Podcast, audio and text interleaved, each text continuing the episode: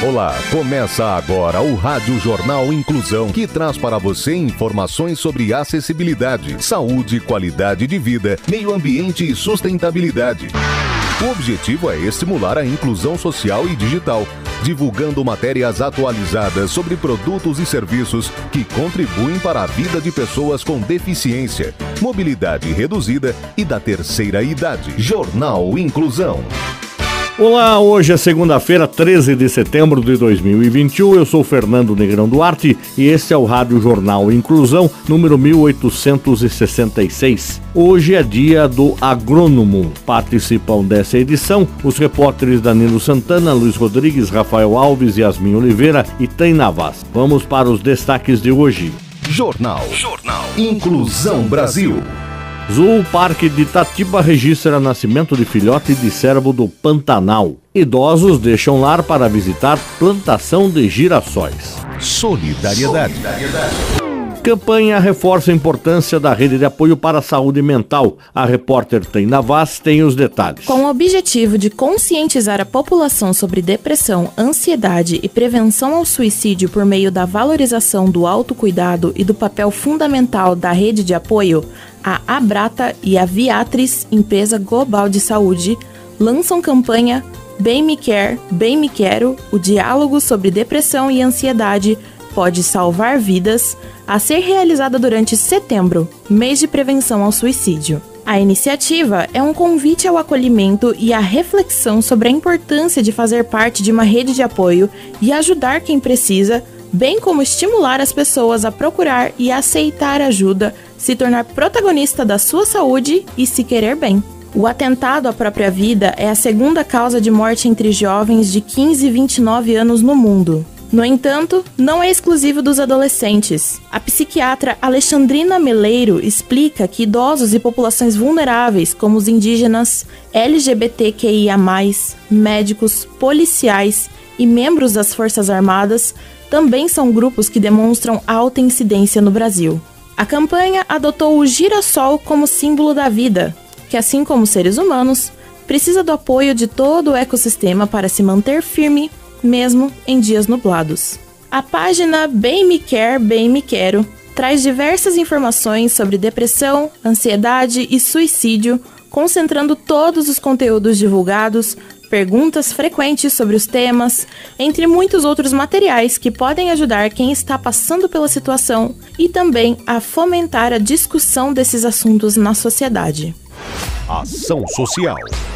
Haitiana que mora no Brasil tenta trazer filho de seis anos ao país após a morte dos avós em terremoto no Haiti. O repórter Luiz Rodrigues tem as informações. Uma haitiana de 30 anos que mora em Sorocaba, interior de São Paulo, está tentando trazer o filho de seis anos para o Brasil, depois que os avós com quem a criança morava morreram no terremoto que atingiu o país no dia 14 de agosto. Segundo a assistente social da ONG Instituto Keiton em Ação, Carla Cristina, para tentar uma vida melhor, a haitiana Ismanuela Colas chegou ao Brasil há dois meses com o marido. Enquanto se adaptava, o menino estava com os avós no Haiti. Com a morte dos avós, o filho está sob cuidados de amigos e colegas. Com isso, a ONG está ajudando a arrecadar doações. O custo para trazer o menino ao Brasil está em torno de 6 mil reais, que tem uma variação ainda do dólar. As arrecadações começaram no fim de agosto e até agora eles têm cerca de 700 reais. Além do valor da passagem, é necessário também um visto. Ainda de acordo com Carla, o Instituto está oferecendo aulas de português, cesta básica, roupas e sapatos. Também montou um enxoval para ajudá-la e está organizando bazares para arrecadação do dinheiro. O Instituto Keiton em Ação surgiu em 2020 a partir de ações sociais para famílias haitianas e também em situação de vulnerabilidade social em Sorocaba. Os interessados em contribuir podem fazer um depósito para a conta bancária do Banco do Brasil agência 1512-1, conta corrente 51 382 2. Repetindo, Banco do Brasil, agência 1512 1, conta corrente 51 382 2. Empatia. Pai solteiro adota garotinha com Down. O repórter Rafael Alves tem os detalhes. A garota Alba tinha apenas 13 dias de vida quando seu caminho e o de Luca se cruzaram. Nesse curto período, a menina havia sido abandonada pelos pais e oferecida para adoção para 20 famílias que a rejeitaram. O motivo? Ela tem síndrome de Down. Luca Trapanese é italiano tem 41 anos, é solteiro e gay. E ser pai sempre foi um dos sonhos de Luca, que trabalha como voluntário em organizações que auxiliam crianças com deficiência desde os 14 anos. Entretanto, não é comum que a Itália permita a adoção por homens solteiros, especialmente se eles são homossexuais. Mesmo que as regras do jogo não estivessem a seu favor, Luca estava disposto a tentar a adoção. Em 2017, ele conquistou essa permissão, mas o governo impôs uma condição. Ele só poderia adotar uma criança com necessidades especiais, já que tivesse sido rejeitada por outras famílias. Foi quando a pequena Alba apareceu em sua vida, em julho do mesmo ano. Abre aspas. Quando a segurei nos meus braços pela primeira vez, fui tomado de alegria. Senti que ela era minha filha na mesma hora. Fecha aspas, contou o pai orgulhoso. No Instagram, as fotos de pai e filha fazem o maior sucesso e já derreteram o coração de mais de 130 mil seguidores. Comportamento.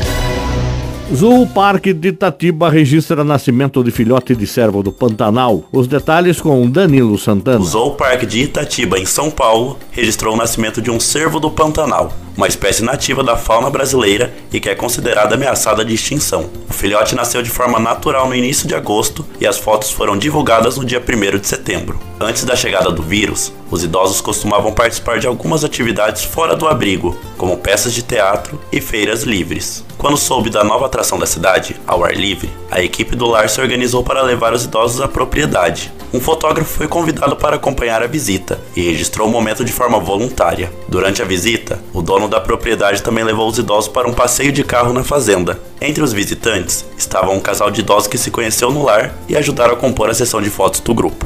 Abre aspas. A gente volta muito rico de lá, porque a gente via a alegria deles. Nos últimos dias, esse foi o comentário que tinha na cidade a gente fica com o coração quentinho. É essa a nossa sensação. Fecha aspas, disse Daniele. Você está ouvindo o Jornal Inclusão Brasil. Melhor idade.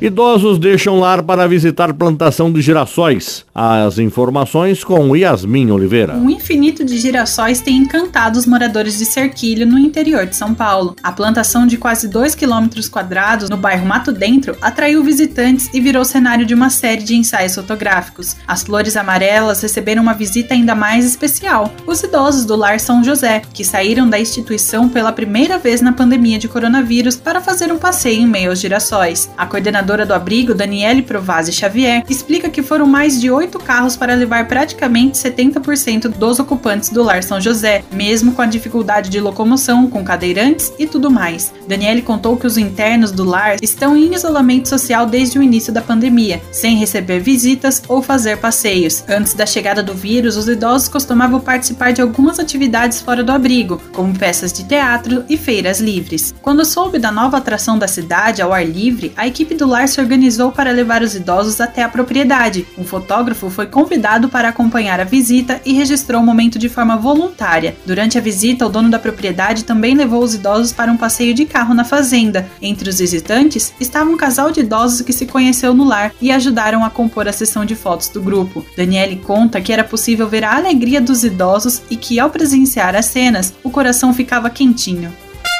Jornal Inclusão Brasil. O Rádio Jornal Inclusão de hoje termina aqui. Você também pode escutar o Rádio Jornal Inclusão em formato de podcast no Spotify. Se quiser entrar em contato conosco, envie um e-mail para radioniso.br, repetindo radioniso.br ou pelo nosso WhatsApp. O número é 15 99724 3329. Repetindo 15 99724 3329 Obrigado pela audiência e até o próximo programa. Termina aqui o Rádio Jornal Inclusão, um projeto de extensão universitária da Agência de Comunicação da Universidade de Sorocaba. Jornalista responsável e apresentação, professor Fernando Negrão Duarte. Reportagens, Agência de Comunicação da Universidade de Sorocaba. Gravado no Laboratório de Comunicação da Universidade de Sorocaba, com edição de Douglas Vale e coordenação técnica de Luiz Rodrigues.